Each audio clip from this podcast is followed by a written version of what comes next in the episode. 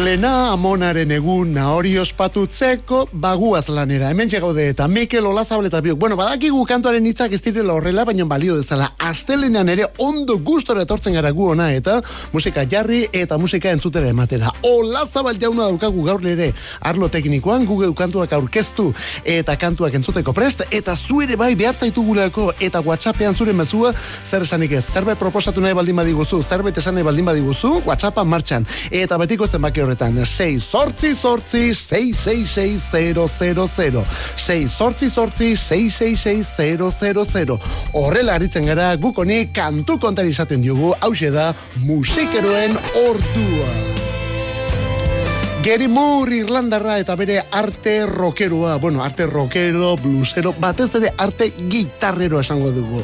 Lauro geita malauan kantu mundial honetan gainera. Honen izena, One Day, hau bilduma disko batean sartu zuen, eh? Bilduma disko baterako prestatutako kantua da. Gary Moore orduan, gaurko egunez, bere efemeri daukagulako. Gary Moore, kantuaren izena One Day, egun bakarrean. I've seen that look somewhere before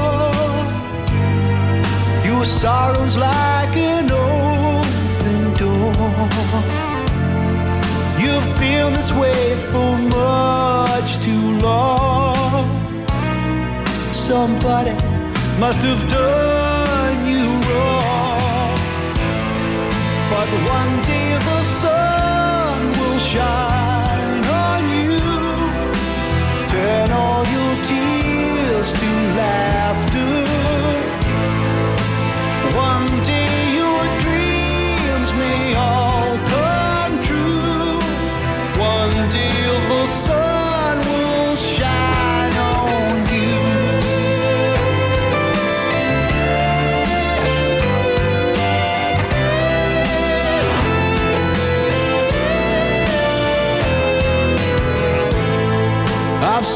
That look so many times.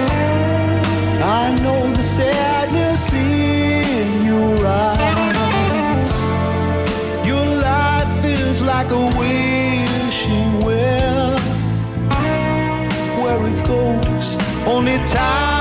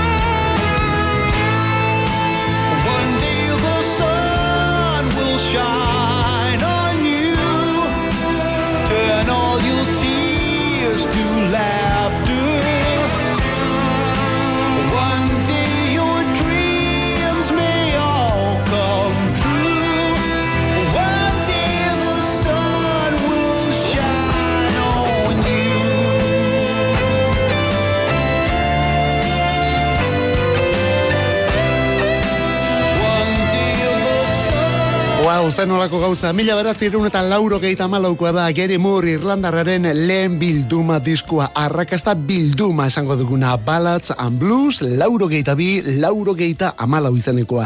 Eta izen buruak eten argitzen du, ezta? Gary Moore ipar Irlandarrak estilo asko ukitu zituelako, baina lauro gehieta amarreko amarkadan, blues eta balada gintzari elduzionetik, sekulako arrakastak bereganatu zituenez, bueno, bo, hortik diskonen arrazoia.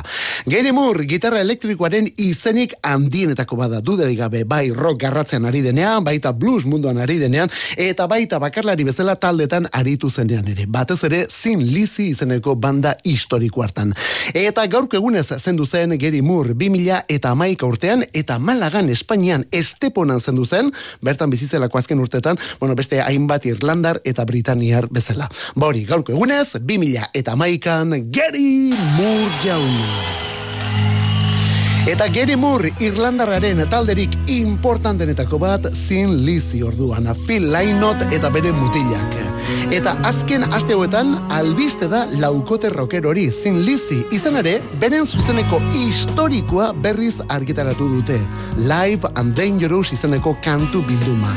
Az, askok eta askok zuzenekorik onenak jotzen dutena, hortik atera kontuak, eh? Hau berez, irurogeite mezortzikoa da orain berriz argitaratuta.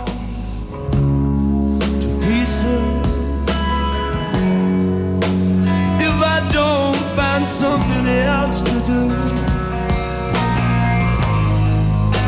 this sadness it never ceases. Oh, I'm still in love with you, and my head it keeps on reloading.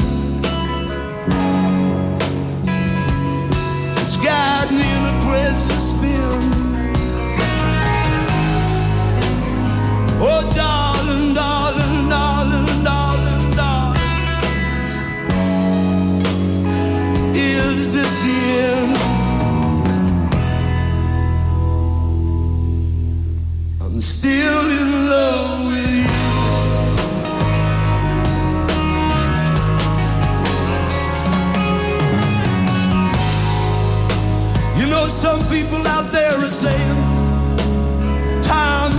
Its way of healing. It can dry all the tears from your eyes. Oh, but darling, they don't tell you about this empty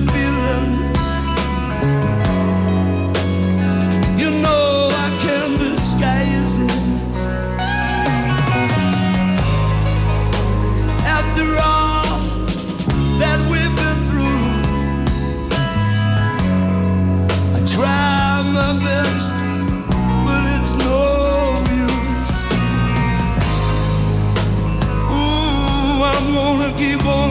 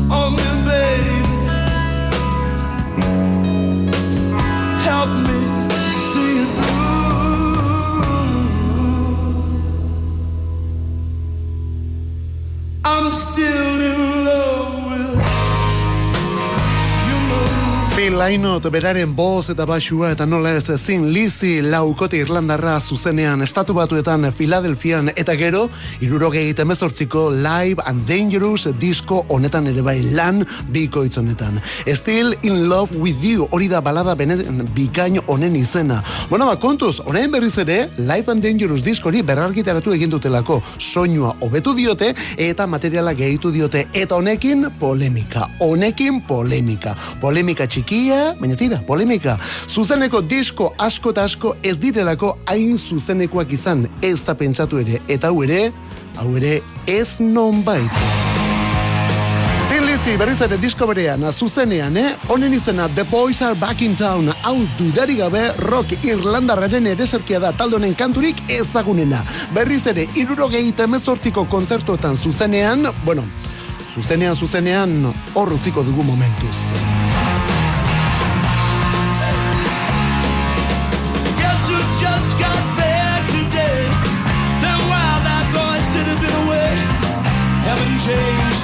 Much to say. Man, I still think them cats impressed. They were asking if you were around, how you was, where you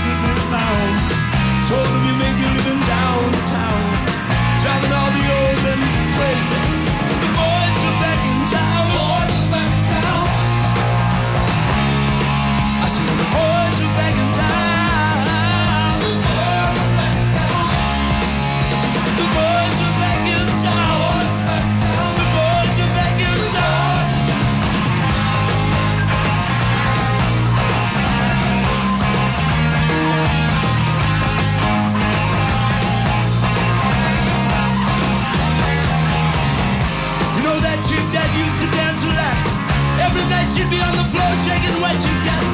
Man, when I tell you she was cool, she was a red hot. I mean, steamer. And that time over at Johnny's place. Well, this chick got up and she smacked Johnny's face. Man, we fell about the place. That you don't wanna know, forget her.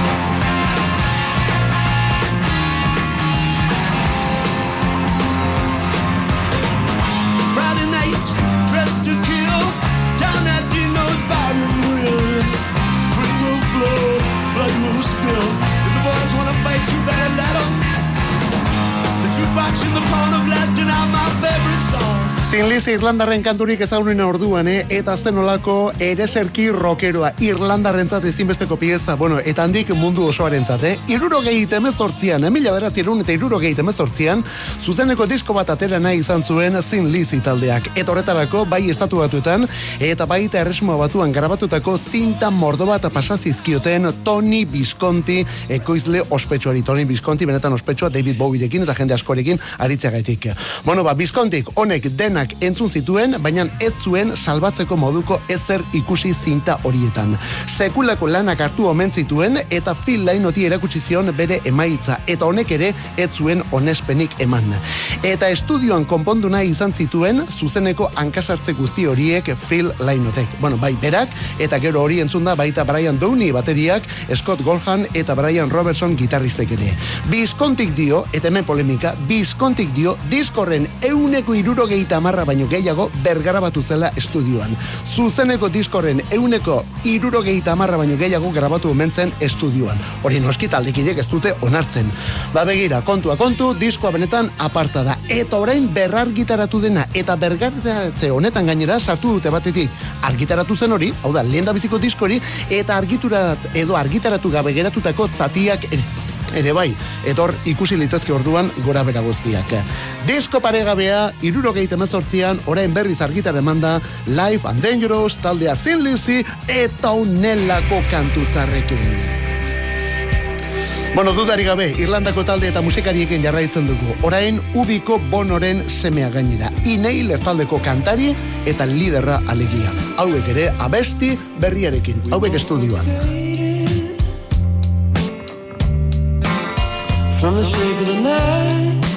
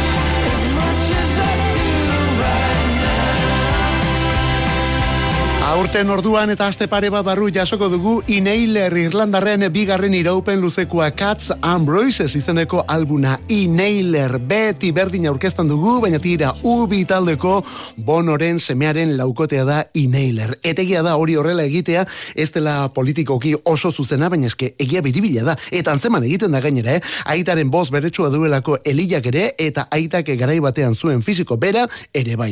Bigarren iraupen luzekoa lauko Irlandar honentzat. Cats Ambroises, ilonen amazazpian, datorren astean. Eta aurrera kinen artean, onelakoa bestiak ere bai. If you are gonna break my heart, nire bihotza apurtzera baldin bazoaz. Irlandatik, Dublin, iriburutik, Londresera heisteko momentua. Eta orain, bikote bat. Korrikagoaz, eh? Running kantuan. Honen izena, Winds of Desire.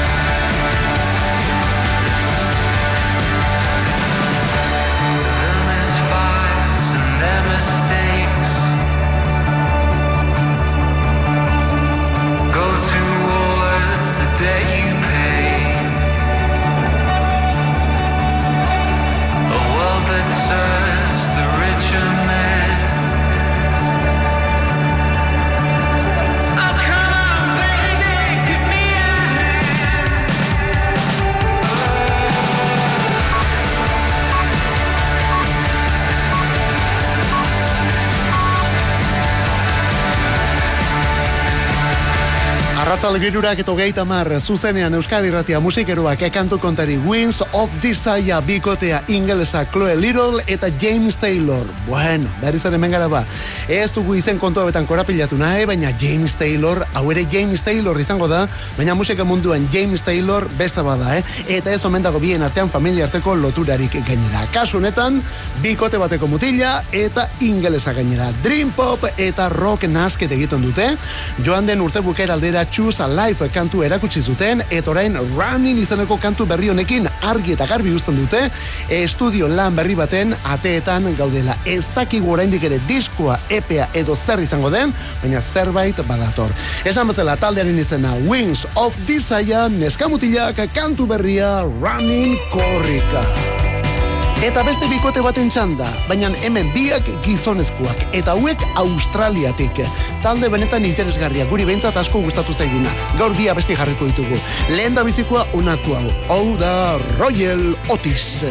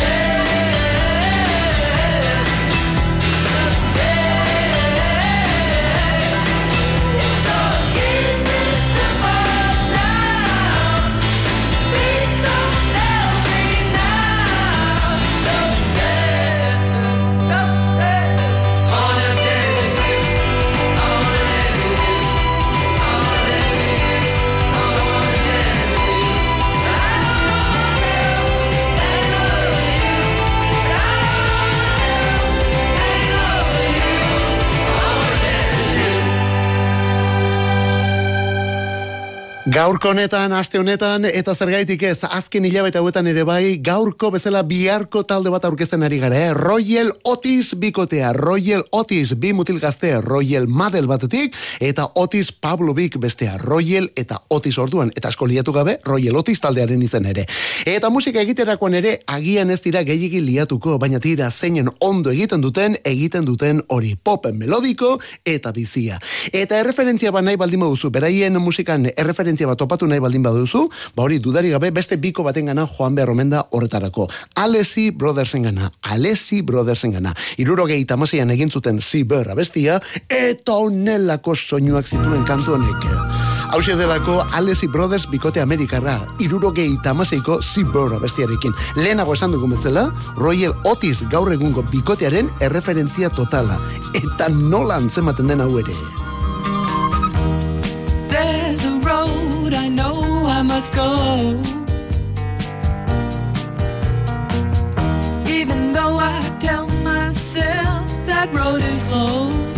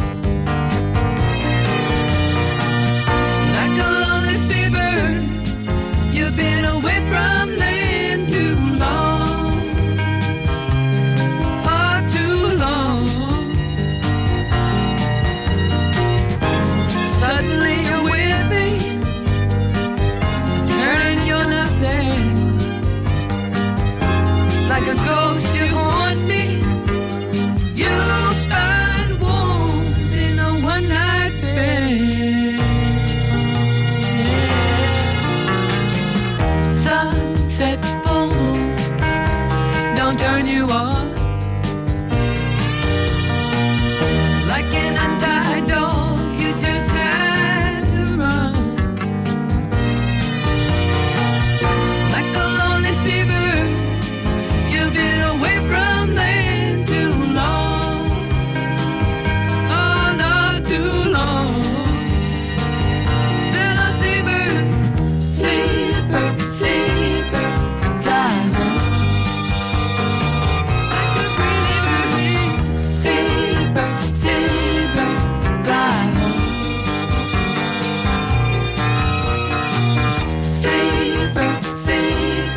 Beraz, bikote bat ekarri dugu, bikote gazte bat australiatik, Otis hori, Royal Otis izeneko egitasmoa, eta beraik esan dute, hause dela beraintzate historiako kanturik importantena, beraingan eragin zuzena izan duena.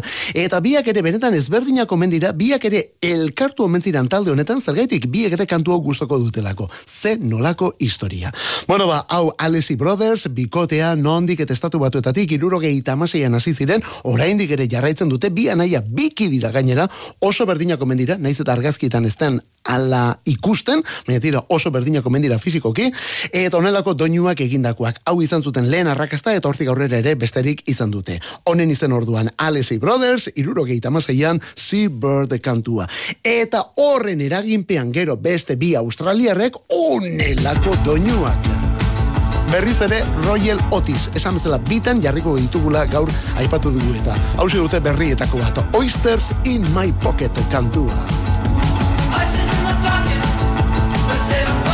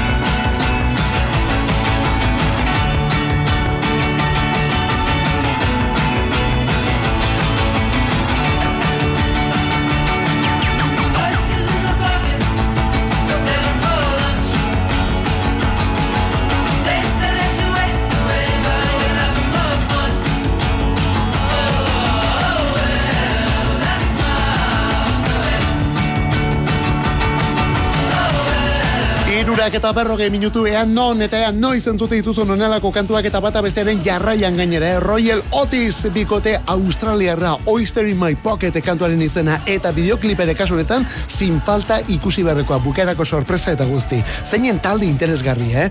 2000 eta hogeita bikoa da Bar and Grill izeneko EPA, disk horretan sartu zuten Oyster izeneko kantu hau, gero horren ondotik etorri dire esate baterako Kool-Aid eta gainontzekoak Kool-Aid gainera saionetan askotan jarri izan dugu, eta duela aste pare bat berria aurkeztu dute I Wanna Dance With You izeneko kantua, gaur aurretik hemen jarri duguna. Esan bezala talde Australiar gazte honen izena Royal Otis. Kantu kontari. Musikarik ez dadila falta Euskadi erratiko arratsaldeetan. Ordubeteko saioa proposatzen dizugu astelenetik ostiralera, iruretan hasi eta laurak arte. Eta gero, edozein momentutan podcastetan berreskuratzeko aukera. Kantu kontari. Euskadi erratia. Honezkero jakina izango duzu, baina tira, bar gauean Grammy sariak banatu dira musikaren eh, ba, historiako saririk importanteenak. Aurtengo izenak, Beyoncé, Harry Styles, Kendrick Lamar, Lizzo, eta bertan zuzenean, tipo hau ere bai, Sam Smith.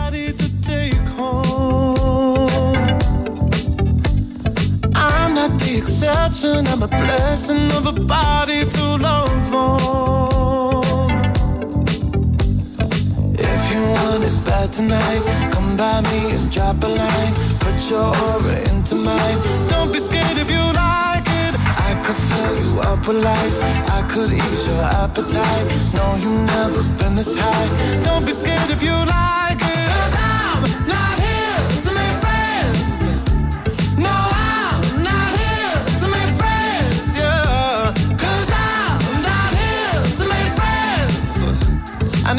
lover. I need a lover. I'm just being honest, baby. I just need a partner when the lights come on. Yeah, yeah. 30 almost got me, and I'm so over love songs. Yeah. So if you want it bad tonight, come by me and drop a line. No, you've never been this high. Don't be scared if you like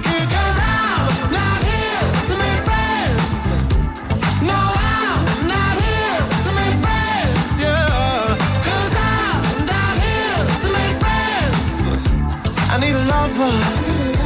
I need a lover. I need a la la la la la la la la. I need a la la la la la la la la. I need a la la la la la la la la. I need a lover. I need a lover. Everybody's looking for somebody, for somebody to take home. The exception, I'm a blessing of a body to love more.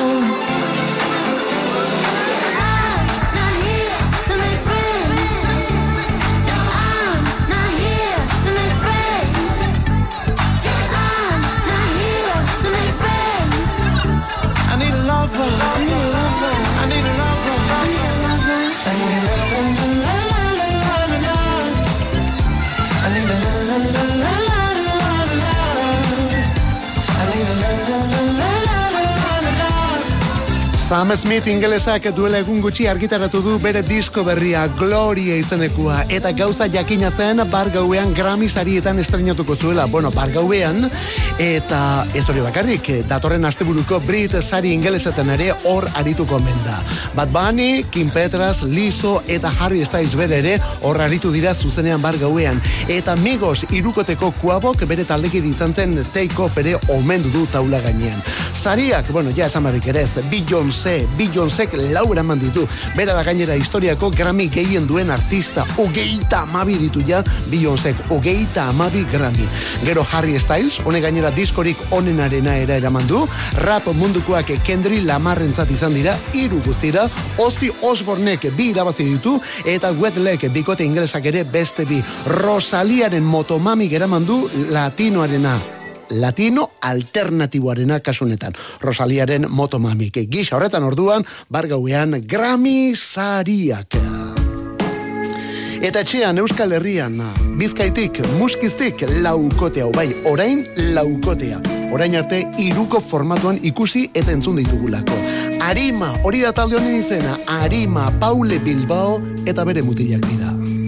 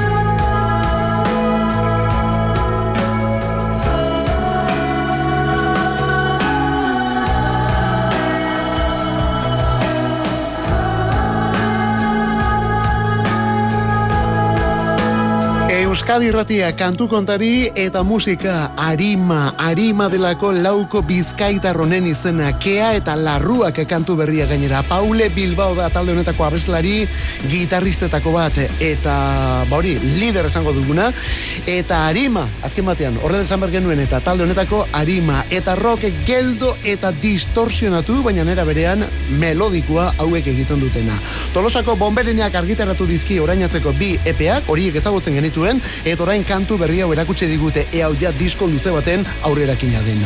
Honen izena Kea eta Larruak taldea Arima, Arima, laukote Bizkaitarra. Eta bizkaitik, araba aldera, gazteiza, bikote baten txanda. Bueno, bikotea, hauek ere talde osatuarekin agertzen dira taula gainean, baina honen atzean bi ditugu, Jon eta Libe, Libe eta Jon. Esan bezala taldea da pasadena, abesti berria, epe berria, izpia.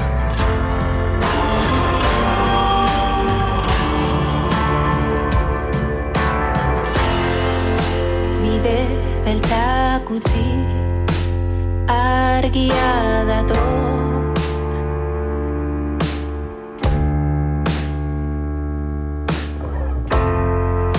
Galduta errari ziren luzaro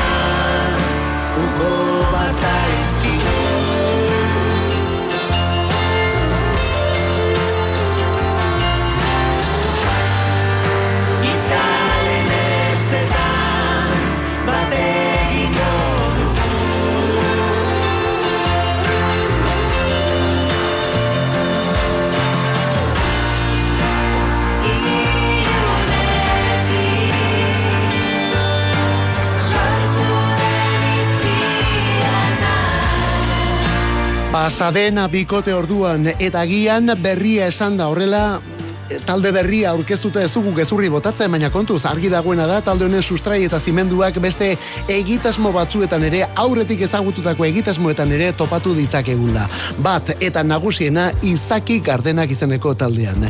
Izaki Gardenakeko kide direlako bai Jon Basaguren eta baita Libe García de Cortázar ere. Eta kontuz, biak bakarrik ez, hauekin batera orain taloa gainean aritzen diren pasadenako gainontzekoak ere bai. Baina hau bikote bada, hau bikote modura aurkeztu behar dugu eta oraindik ere berria den bikotea gainera. Libe eta John pasadena.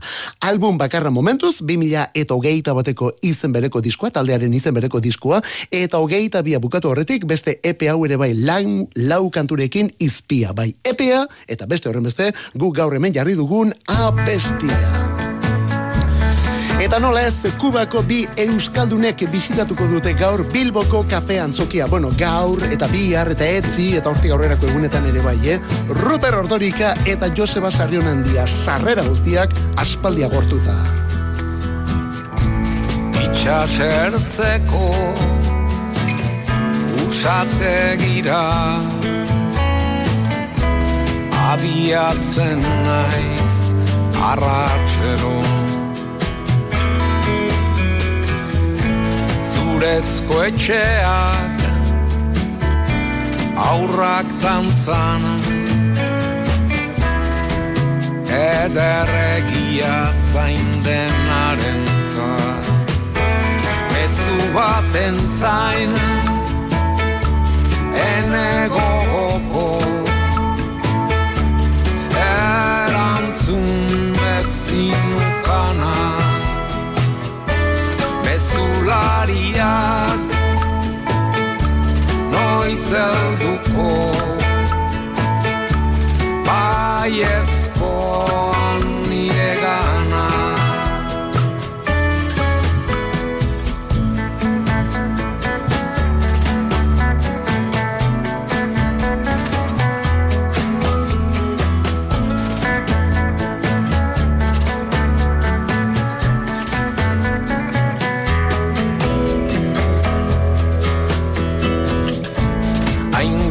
bat pasada usoekin. Dena gertu da gauerako. Mundua isilik dago erantzunik ez. Itxasoa bera baten zain. Ene gogoko Erantzun ezinukana Mezulariak Eldu dira Joseba Sarrion handia eta Ruper Ordorika arituko dira gaur eta bihar eta etzi eta ostegunean ere bai Bilboko kafe antzokian eta untaz eta hartaz arituko dira gainera txillarde giren liburuan bezala, eh? Hemen guaz bezala angoaz. Izketan biak ere literatura eta musika ondo ezagutzen eta ondo landutako egileak direlako eta seguru badutela zer kontaturik horren inguruan. Lau egunez gaur hasita eta sarrerak aspaldi agortuta lehenako esan dugun bezala, eh? Sarrerak aspaldi agortuta. Kafe antzokiko kutsa beltzean arituko dira ostegunera arte egunero, arratsaldeko zazpietan hasita. Untaz eta hartaz orduan. Ruper Rodorika eta Joseba Sarrion handia. Eta gaurko efemeriden artean, Bob Marley aipatu behar da, gaurko egunez jaiozelako regearen erregea, gurasoetako bat, mila beratzerun eta berrogeita bostean. Beste garai batean eta beste estilo batean ere bai, Rick Astley ingelesa, laurogeiko amarkadan hainbat hit utzitako kantaria, bueno ba, Rick Astley gaurkoa da, mila beratzerun eta irurogeita seikoa. Eta oraindik ere bizi da, eta gaur irurogeita bat urte bete dituena beste hau da, Axel Rose jauna, Axel Rose, rockero amerikarra, Guns N' Roses taldeko kantari eta liderra.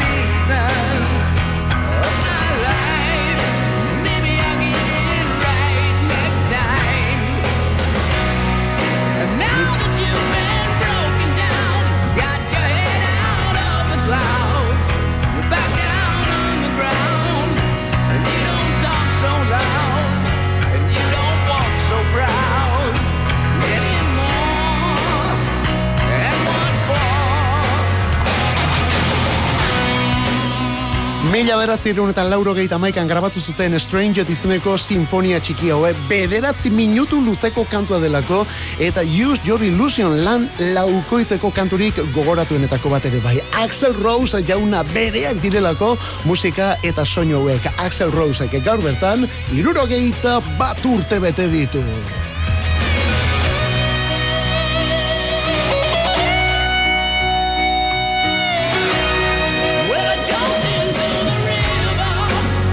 Eta honekin gaurkoz gure despedida. Arratsaldeko laurak izateko minutu terdi besterik ez, Euskadi Ratia musikeroekin bat eginda, Euskadi Ratian kantu kontaria astelenero, aste artero, aste azkenero, ostegunero eta ostiralero bezala. Berbagoaz, bihar bueltan etortzeko, ondo izan behar arte, zeure itxuran ibili.